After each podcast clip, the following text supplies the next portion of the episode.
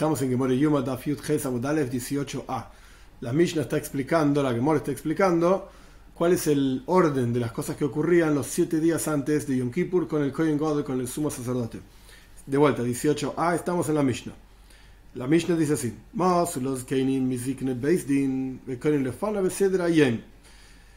Le daban al sumo sacerdote dos ancianos de los ancianos del juzgado, o sea que sabían las leyes, etcétera, para que lean frente a él todo el orden de lo que ocurría en el día de Yom Kippur, para que esté entrenado en lo que iba a ocurrir en Yom Kippur. Y le dicen así: Ishi Koyen Godel, mi señor, sumo sacerdote, creo a Tobe fijo, lee vos con tu boca, Shema Shohachto, quizás te olvidaste, o Shema lo mato, o quizás ni siquiera aprendiste. Entonces lee para estar entrenado y saber bien qué iba a ocurrir en Yom Kippur.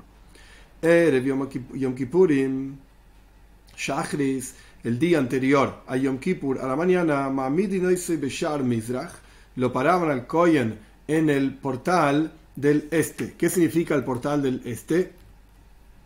Tenemos en el Beis Hamikdash mismo, en el templo, esta puerta que se encuentra aquí abajo, en el dibujo, es el Shara Mizrach, es el portal del este. Lo, paraban al Koyen Godel en ese lugar, en el portal del este el lugar en donde el Kohen Gadol dormía se llamaba Lishkas Paredrin, está a la derecha. Lo sacaban de ahí después de que leyeron, estudiaron, etc. Lo llevaban al Shara Mizrach, al portal del este. Y ahí, ¿qué hacían con el Kohen Gadol en ese lugar? Dice la Mishnah así: el día anterior Yom Kippur de la mañana, lo paraban en ese lugar. Y pasaban frente a él animalitos. Parim son toros Eilim significa carneros, Ukvasim son ovejas. ¿Para qué, ¿Para qué le mostraban tantos animalitos? Que dice, para que esté, para que reconozca y esté acostumbrado a los trabajos, porque en el día de Yom Kippur iba a tener que hacer varios korbanes, varias ofrendas. Todos los siete días que el Kohen Gold se quedaba en Lishkas Paredrin, como dice al comienzo de la Mishnah, en la primera página. no evitaban darle comida, bebida, etc. al Kohen Gadol. Erev Yom Kippurim, pero el día anterior a Yom Kippur, Im mientras se iba llegando a la tarde del de la tarde de Yom Kippur, es el, día, el atardecer del día anterior a Yom Kippur, no le dejaban comer mucho, porque la comida trae el sueño y no querían que el Kohen Gadol se duerma. ¿Por qué no querían que el Kohen Gadol se duerma? O sea que el Kohen God el día de Yom Kippur estaba extremadamente cansado porque la noche anterior no durmió. ¿Por qué no querían que duerma? No vaya a ver, no vaya a ser que vea una emisión seminal, etcétera, y esté impuro. Como habíamos estudiado en la primera Mishnah también, que preparaban incluso otro Kohen el otro sumo sacerdote, o sea, un suplente del sumo sacerdote por las dudas, por si estaba impuro, etcétera. Esta es la Mishnah. Tiene sentido que quizás el Kohen Godel se haya olvidado de las leyes de Yom Kippur, lejay, lejay quiere decir que acepto. El Hashem, Amad, pero la Mishnah dice que quizás se olvidó, eso vale, eso vale, pero quizás no estudió. ¿Cómo es un Kohen Godel, Amaharetz, por así decir, ignorante, que no estudió?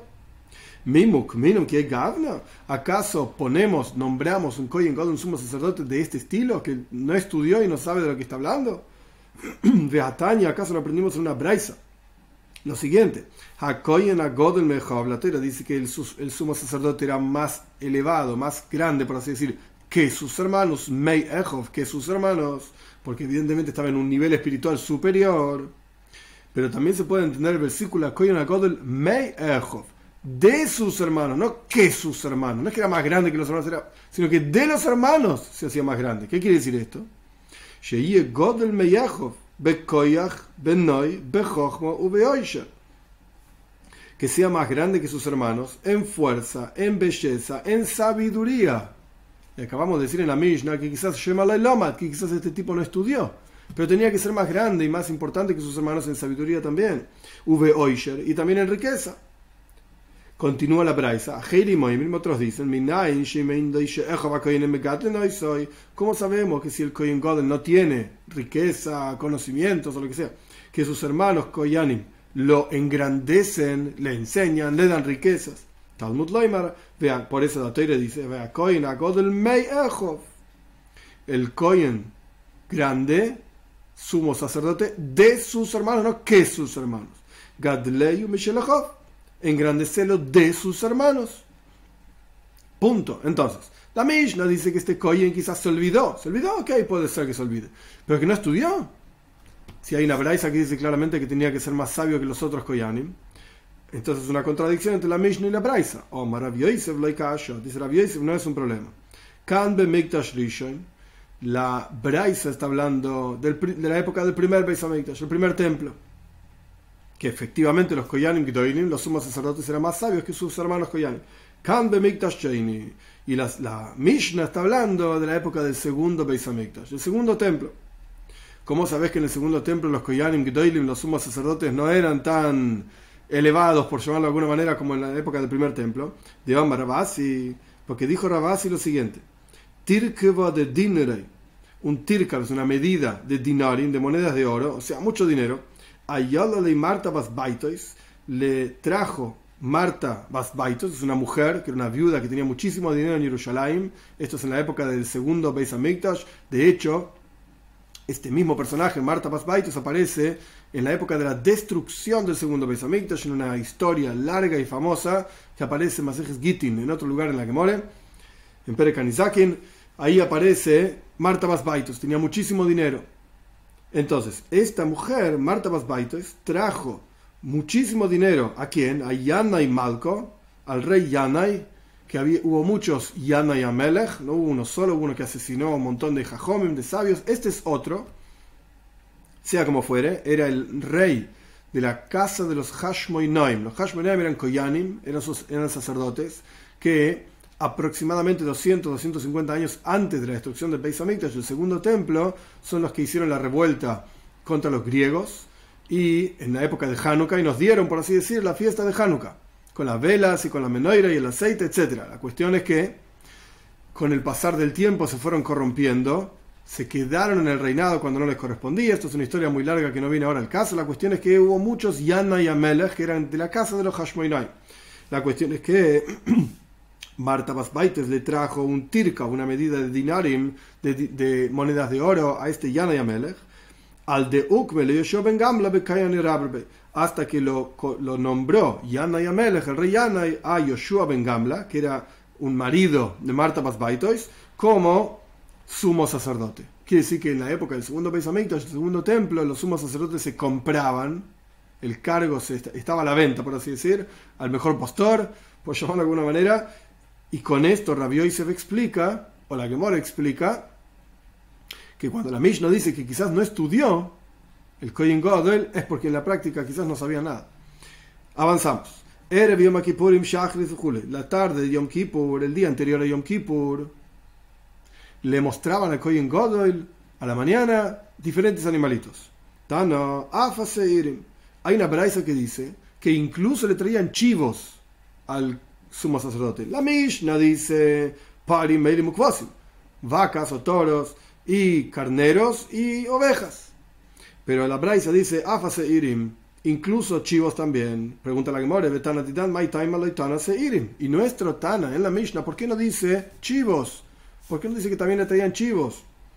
Responde la Gemore, kivan de aljet osu, Por cuanto los chivos en Yom Kippur el Seir Mishtaleach, que se va a estudiar ampliamente, pero mucho más adelante, un chivo que se enviaba a Azazel, un monte grande, etcétera, que cargaba con los pecados, y de ahí sale la historia del chivo expiatorio. Interesante, en Payas Ajar y en la está claramente explicado. El chivo expiatorio era el chivo que expiaba justamente los pecados del pueblo de Israel. Entonces, traduciendo las palabras, Kivan de al Asu, por cuanto estos chivos, que eran dos, y en otro momento se va a explicar el detalle, venían por pecados entonces el Kohen God, el sumo sacerdote, veía, hoy veis, este es un chivo, voy a tener que traer chivos mañana por los pecados del pueblo de Israel. Entonces no le, no le mostraban chivos, según la versión de nuestra Mishnah. La Braisa dice que sí le mostraban chivos. La Mishnah dice no le mostramos chivos para que no se debilite, por así decir, por el hecho de haber visto chivos que venían por el pecado del pueblo de Israel. Pregunta la que more. Y Aji, parname, al de hace. Y si es así, si no le mostrabas chivos porque vienen por pecados. El toro también viene por un pecado. Entonces, ¿para qué se lo mostrás? ¿Por qué toros sí que vienen por pecado y chivos no que también vienen por pecado? Responderá que more, par, de Allah el toro, por cuanto que viene para expiar sus, los de Kohen God, sus pecados y los pecados de sus hermanos Koyanim. Koyanim y Iko, Inish de en alguno de sus hermanos Koyanim, sus sacerdotes, si hay alguna persona que tiene algo, tiene algo, decir algún pecado, el Kohen Godel se enteraba. Si había algún Kohen que no se portaba bien, el Kohen Godel, el sumo sacerdote, se enteraba. y lo hacía retornar en arrepentimiento, porque era parte de la misma familia. Bekulo Israel, por eso el toro se lo mostraban, a pesar de que también venía pecados, pero es pecados que se pueden resolver relativamente fácil. Pero los chivos que venían por los pecados de todo el pueblo de Israel, Bekulo Israel, de Yada, en todo el pueblo de Israel, es imposible que el Kohen God sepa los pecados de cada uno de ellos. Entonces por eso no le mostraban, según la versión de nuestra Mishnah, chivos. Omar Ravina, dice Ravina, te voy a explicar esto con un dicho popular. La que mora en, muchos lugares trae dichos populares. Hainu de Amre Inshei, esta es la, la explicación de la frase popular, lo que dicen las personas. Y Barachtich, Daila Have. Si el hermano tu hermano o un, pariente tuyo es Dayalo, Dayalo es un policía, de los policías que andan por el mercado para que nadie robe, etc. Si tu hermano es un policía o un pariente tuyo es un policía, lo ves, si lo llegas a ver en el mercado, no pases al lado de él. Porque tu hermano sabe muy bien o tus parientes saben muy bien tus pecados, entonces mejor alejarse de esto. Si tu pariente es un policía, mejor ni pases cerca de él en el mercado. Esto es la razón por la cual el Kohen conocía los pecados, el sumo sacerdote conocía los pecados de sus hermanos Koyanim, pero del resto del pueblo de Israel no podía saber todo. Bien, punto. Por eso no le mostraban, según nuestra Mishnah, chivos, para que no piensen los pecados del pueblo de Israel que él mismo no puede resolver. Avanzamos. La Mishnah había dicho que no se le da de comer al Kohen God, el sumo sacerdote. Durante siete días se le daba de comer, pero el día anterior a Yom Kippur comía menos. Taño, Rabbi Yehuda ben Nekusa Oimer, dice Rabbi Yehuda ben Nekusa en una braisa, Le daban de comer al Kohen Godel, soiles es como harina, pero la parte de la harina que, tiene el afrecho. Cuando uno produce la harina, antiguamente la harina blanca, bien, bien, bien blanca, limpia, era considerada extremadamente buena y pura y mejor y la harina negra, ¿qué significa? Negra o más oscura, marrón, lo que sea, porque estaba mezclada con afrecho, no estaba bien tamizada. Hoy en día la gente dice es más sano el afrecho, etc. Ok, no vamos a discutir la cuestión de salud, etc. con el salvado y el, no voy a discutir esto. Esta es la asunción que hace la aloje, la ley judía en todos lados. La harina blanca pura es mucho mejor. Ahora bien, soiles significa harina que tiene mezclado afrecho, que tiene mezclado el salvado del trigo, etcétera. Y también le daban de comer beitzim, huevos. ¿Para qué le daban de comer esta harina, como si dijésemos harina integral y huevos? Que de más para que vaya al baño, para que esté limpio por adentro, por así vaya al baño. Y no tenga que ir tanto al baño durante el día de Yom Kippur.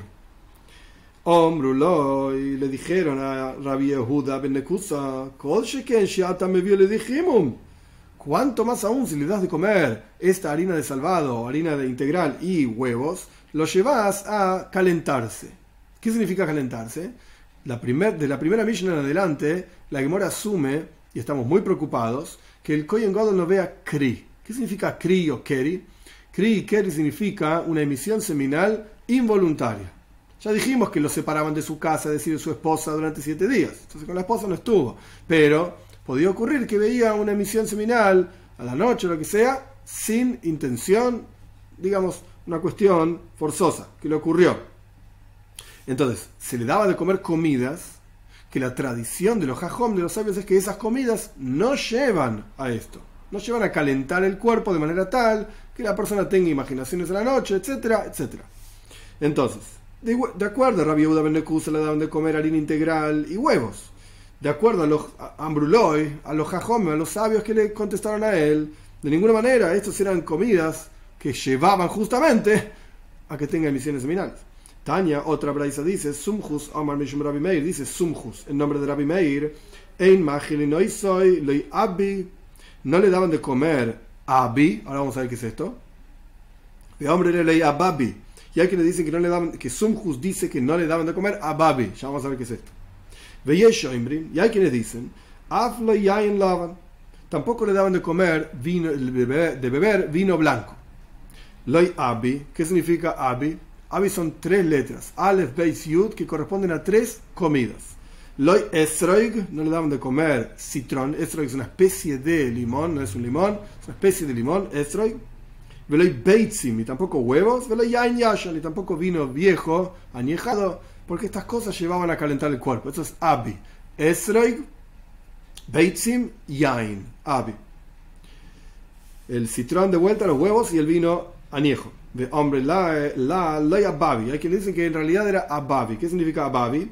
Loy esroik, la alef de esroik, loy citrón, loy beitzim, huevos, loy basar, shamen, carne grasosa, y no, no le daban de beber vino añejo. Y tampoco hay quienes dicen que tampoco le dan de beber vino blanco.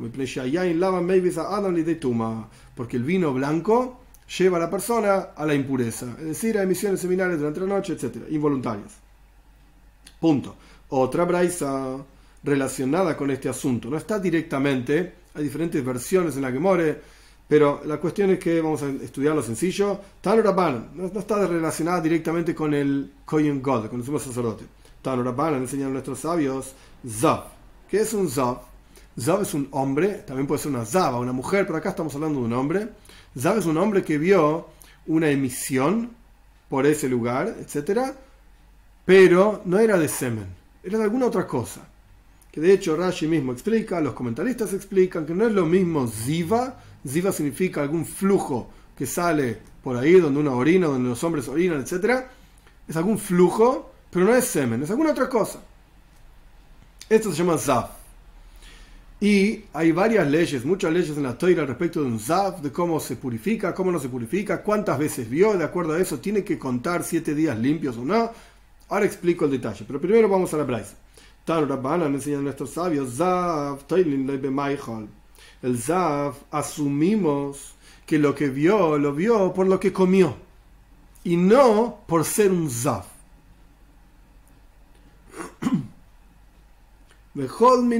Y todo tipo de comidas.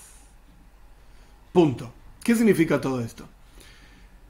La Teire nos cuenta que cuando un Zaf ve una emisión, que de vuelta no era semen, era alguna otra cosa, algún otro flujo, cuando un Zaf ve una emisión, entonces queda impuro, a la noche va a la mikve y al otro día está puro. Bien, cuando un Zaf ve una segunda emisión, una después de la otra, entonces tiene que contar siete días limpios y a la noche va a la mikve y está puro. Cuando un Zav ve tres emisiones, ahí tiene que contar siete días limpios, tiene que ir a la mikve y además tiene que tener un korban, una ofrenda. Estas son las alojes, las leyes de Zav.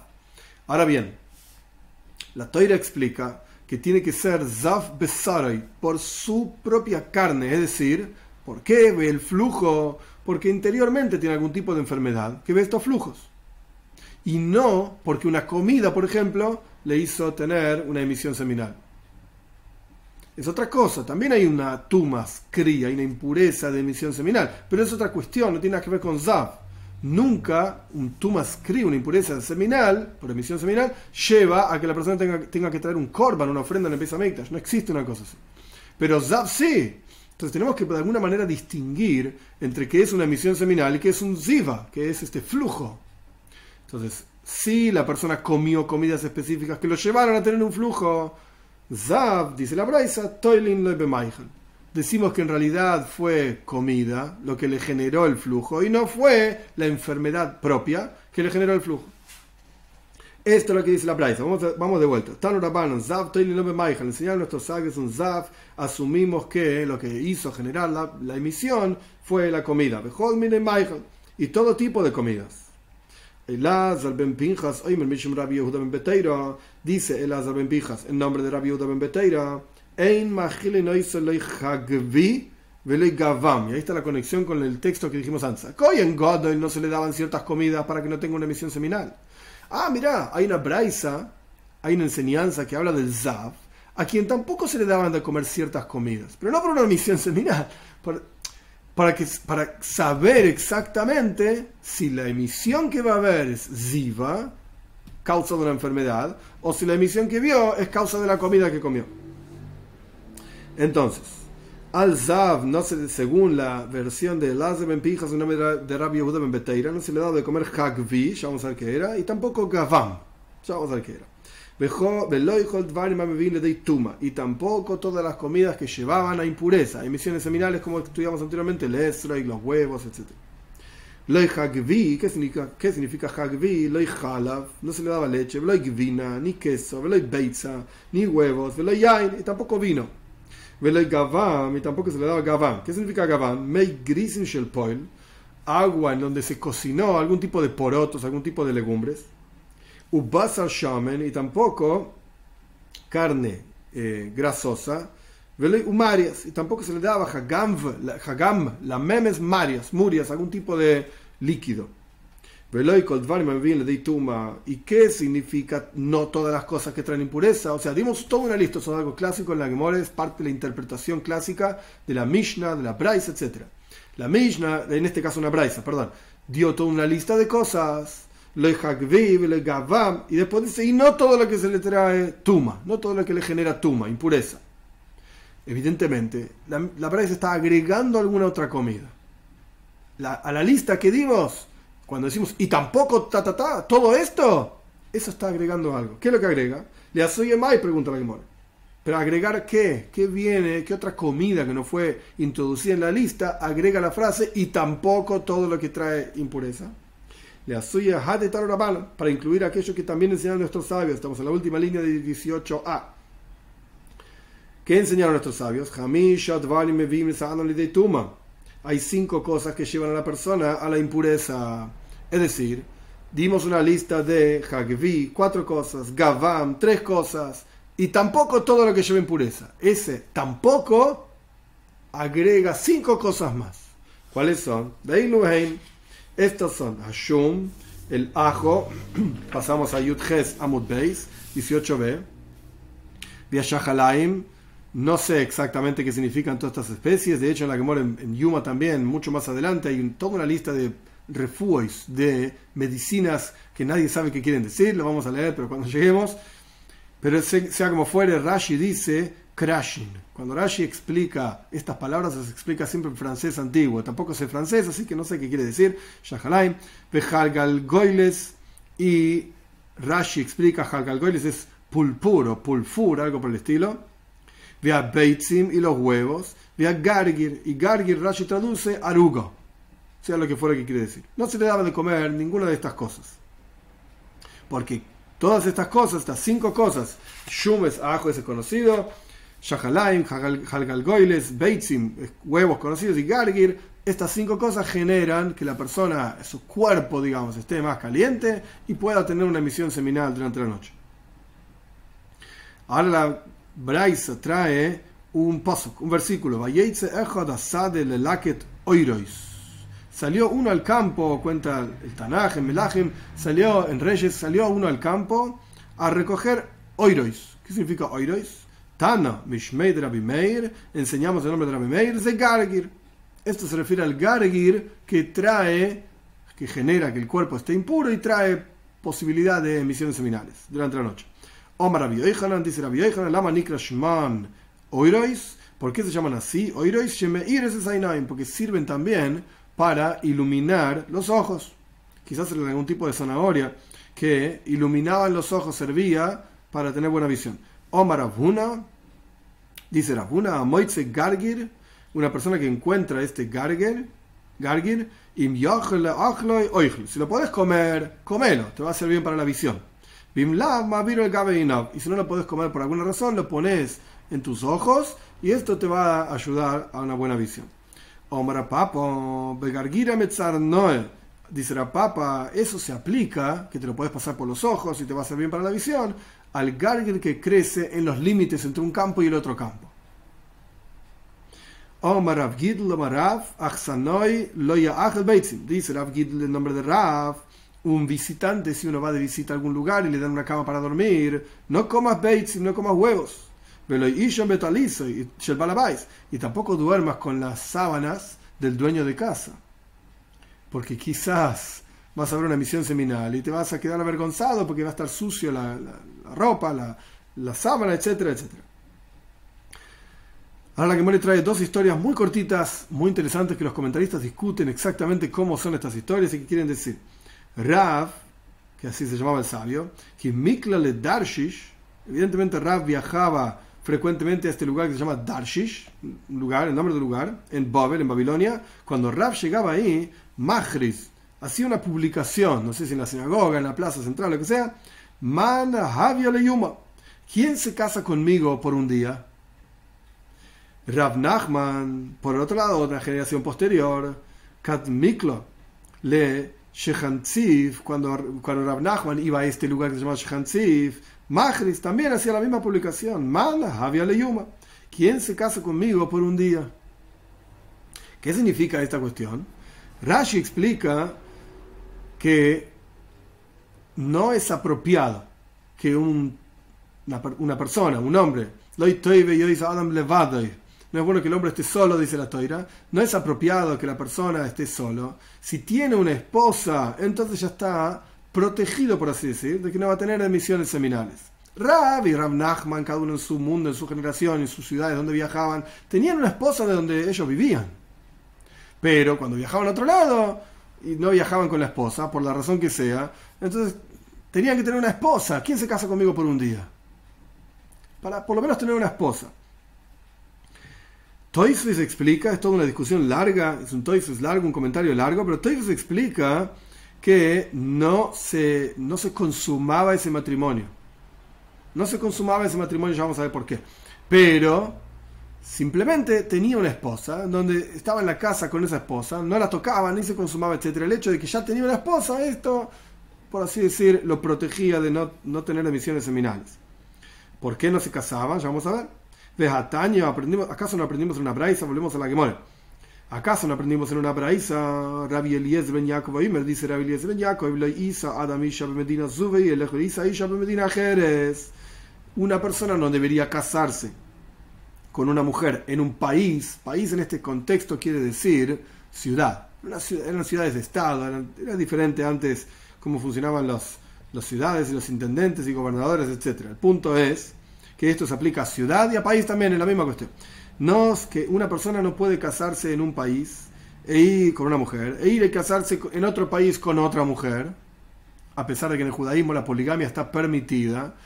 Hoy en día, la Torah la permite, hoy en día está prohibida para el mundo ashkenazí, no importa todo el detalle de la historia, Rabino Gershom era Goila, un sabio aproximadamente, aproximadamente año 900 de la era común, lo prohibió para el mundo ashkenazí. El mundo sefaradí nunca tuvo esa prohibición y en los países en donde está permitida la poligamia, por ejemplo, los países musulmanes, existían Yehudim que tenían más de una esposa. En los países donde vivía el mundo ashkenazí, el mundo occidental, por cuanto el gobierno, los gobiernos eran católicos, etcétera, cristianos, ellos prohibían la poligamia, entonces los judíos también tenían prohibida la poligamia. sea como fuere, en la época de Rabbi Eliezer ben Yaakov, evidentemente no había ningún tipo de prohibición. Rabbi Eliezer ben Yaakov vivió mucho tiempo antes que Rabbeinu Gershom, eh, habrá vivido aproximadamente año 100 de la era común o un poco después. Él dice entonces que una persona no puede casarse en un país con una mujer y después ir a otro país y casarse con otra mujer. ¿Por qué no? ¿Cuál es el problema? Shema Quizás vas a tener hijos con una mujer en un lugar y después vas a tener una hija, por ejemplo, con, otra mujer en otro lugar y se van a encontrar estos dos hijos tuyos y no van a saber que son hijos tuyos. Y surge entonces que, acá dice que tiene que estar borrado esto, pero bueno, sea como fuere, se va a encontrar un hermano con, casándose con una hermana y está prohibido, o un padre casándose con una hija y está prohibido. Y vas a llenar el mundo entero de bastardos.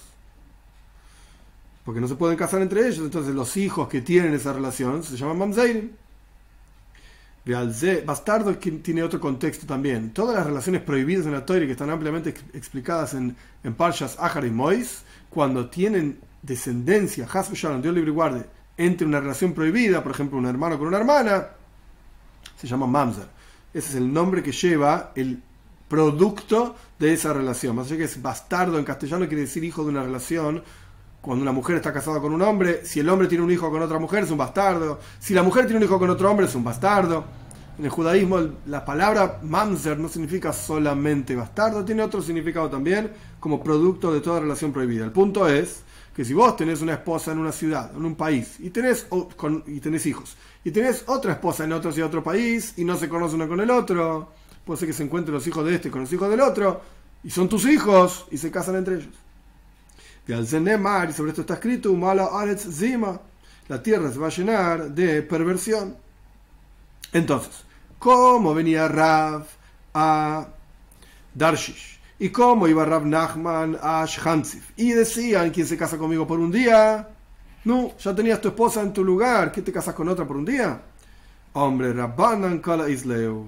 Entonces la respuesta es, no hay problema. En el caso de Rabbi Rav Nachman, por cuanto eran sabios y eran conocidos, hay rumor, o sea, ya se sabe que este sabio, que esta persona es hijo de este sabio, esta persona es hijo de este sabio, por cuanto es un sabio.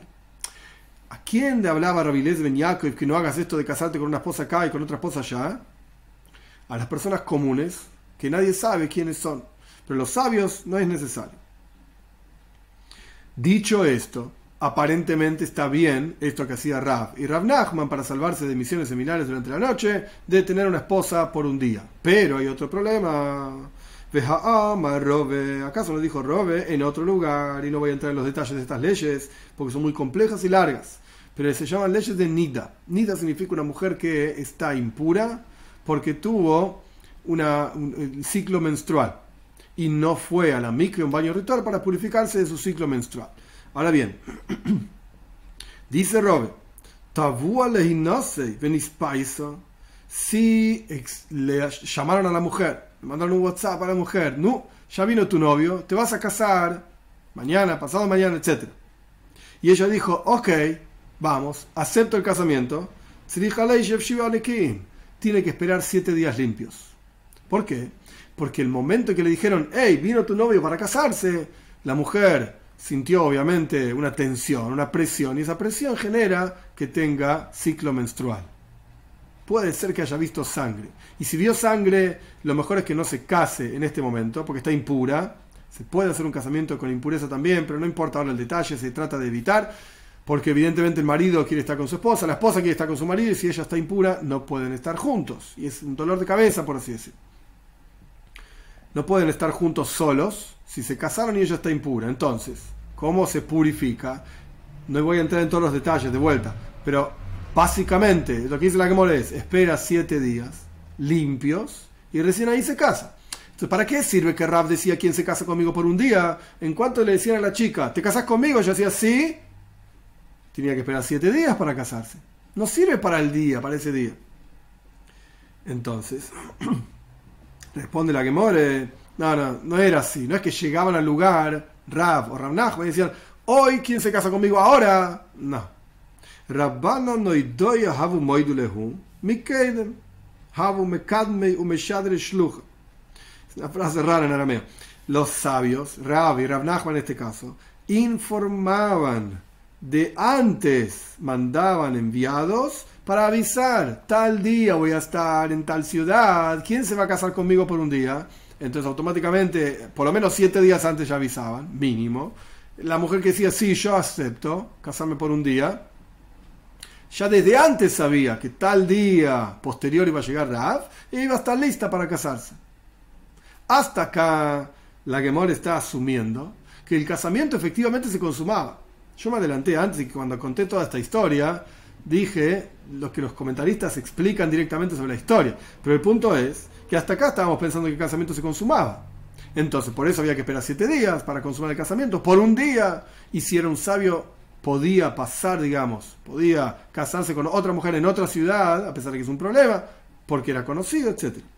Esto es un camino de solución. El casamiento efectivamente se consumaba. Pero hay otro camino de solución que es más, más práctico, por así decir, que es lo que yo mencioné antes. Y si quieres te doy otra solución. Y solamente estaban juntos. Es decir, en la misma casa, pero no se consumaba el matrimonio con intimidad.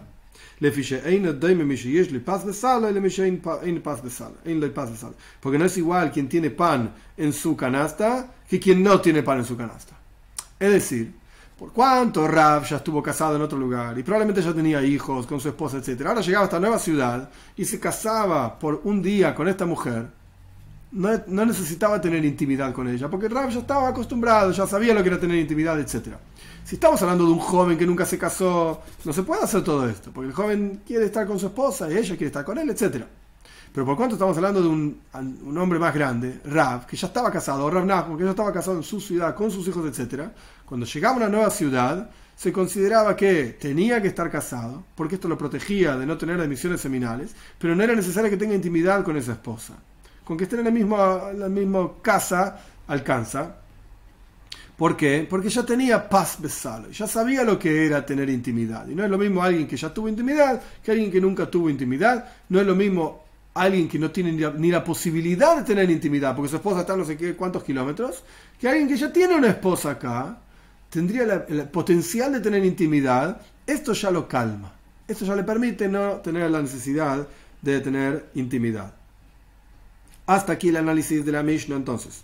Vamos a avanzar en la próxima Mishnah, al final de Yud Samud Beis, 18b. Mesaru Zikne Beistin le Zikne Kehuna. Una vez que los sabios le explicaron, en la Mishnah anterior explicamos, una vez que los sabios le explicaron cómo son los animales, cómo es el trabajo de Yom Kippur, le leyeron, le estudiaron, etcétera, etcétera, estos ancianos del juzgado lo pasaban al Kohen Gadol, Zikne Kehuna, a otros ancianos Koyanim, Velu le alías Beis Abtinas y los llevaban a la casa de Abtinas. ¿Qué significa la casa de Abtinas? Volviendo al plano del Beis Amigdash, el Kohen God, el sumo sacerdote, dormía acá, en Lishkas Paredrin. Este es el Shara Mizrach, el portal del este, en donde le mostraban animalitos. Beis Abtinas está aquí arriba. Era un cuarto que estaba arriba, por eso se llamaba Alía. Había que subir unas escaleras para entrar a ese cuarto. Y en ese lugar preparaban el Ketoires el ancho de toda la Zara, se llama el patio del Beis Hamikdash, el ancho entero del Beis Hamikdash eran aproximadamente 75 metros. Entonces ahora estamos en que el Kohen Gadol está en Beis Abtinas, en este lugar en donde hacían el Ketoires, preparaban el incienso, como se va a explicar ampliamente la Mishnah. Lo, llevaban ahí, Veish Biu, y lo hacían jurar. La que va a explicar ampliamente el juramento, ahora no, me voy a entrar no voy a entrar en el detalle. Lo hacían jurar y se iban estos ancianos de los Koyanim, sacerdotes ancianos. Ve y le decían así: mi señor, sumo sacerdote, Beisdin. Vos, perdón, nosotros somos enviados del juzgado. Ve Ata Shliach Beisdin. Y vos sos nuestro enviado y enviado del juzgado. Mashbin Anu Alejo. Te hacemos jurar. De Misheshohan Shemoy Bebaisazeh de quien, en, nombre de quien hace residir su nombre en esta casa, o sea, te hacemos jurar por Dios, que no vas a cambiar el día de Yom Kippur, no vas a hacer ningún trabajo diferente de lo que nosotros te indicamos. Este es el, juramento que le hacían jurar los Koyanim al Kohen God de vuelta. Más adelante vamos a ver por qué. Él se daba vuelta y se ponía a llorar. Y ellos se daban vuelta y se ponían a llorar, porque mutuamente se sospecharon de que vaya a cambiar alguna cosa. No voy a entrar en el detalle porque esto está en la memoria ampliamente explicado en la clase que viene, Dios mediante, lo vamos a estudiar. Pero había tzedoikim, saduceos, que después voy a explicar quiénes, explicar quiénes eran, que cambiaban algunos trabajos de Yom Kippur. Entonces acá le hacían jurar al Kohen Godel que él no va a cambiar nada. Y Mayahaham, si el Kohen Godel era un sabio Doirish entonces explicaba versículos y hacía droshois y comentarios sobre la lectura de Yom Kippur y sobre todo el trabajo de Yom Kippur. Y si no era un sabio, Talmid de Los sabios, estudiantes de sabios, explicaban versículos frente a él. Vim y si estaba acostumbrado a leer, leer la toira, Entonces leía la toira. Estamos hablando de la tarde, Erev Yom Kippur, el día anterior a Yom Kippur. Bimla, Vicino, Kohen Lefana. Leían frente a él. Ubame Kohen Lefana. ¿Qué es lo que leían frente al Kohen Gadol? En el libro de Ioiv, en el libro de Ezra, en el, las crónicas, etc. Rashi explica que estos son textos que te llevan el corazón. Son textos interesantes que te permiten prestar atención y no te vas a dormir escuchando estos textos. Zeharia ben Kabutal, dice Zeharia ben Kabutal, Pami Marbei Karisi Lefana Daniel. Muchas veces yo leí frente al sumo sacerdote en el libro de Daniel.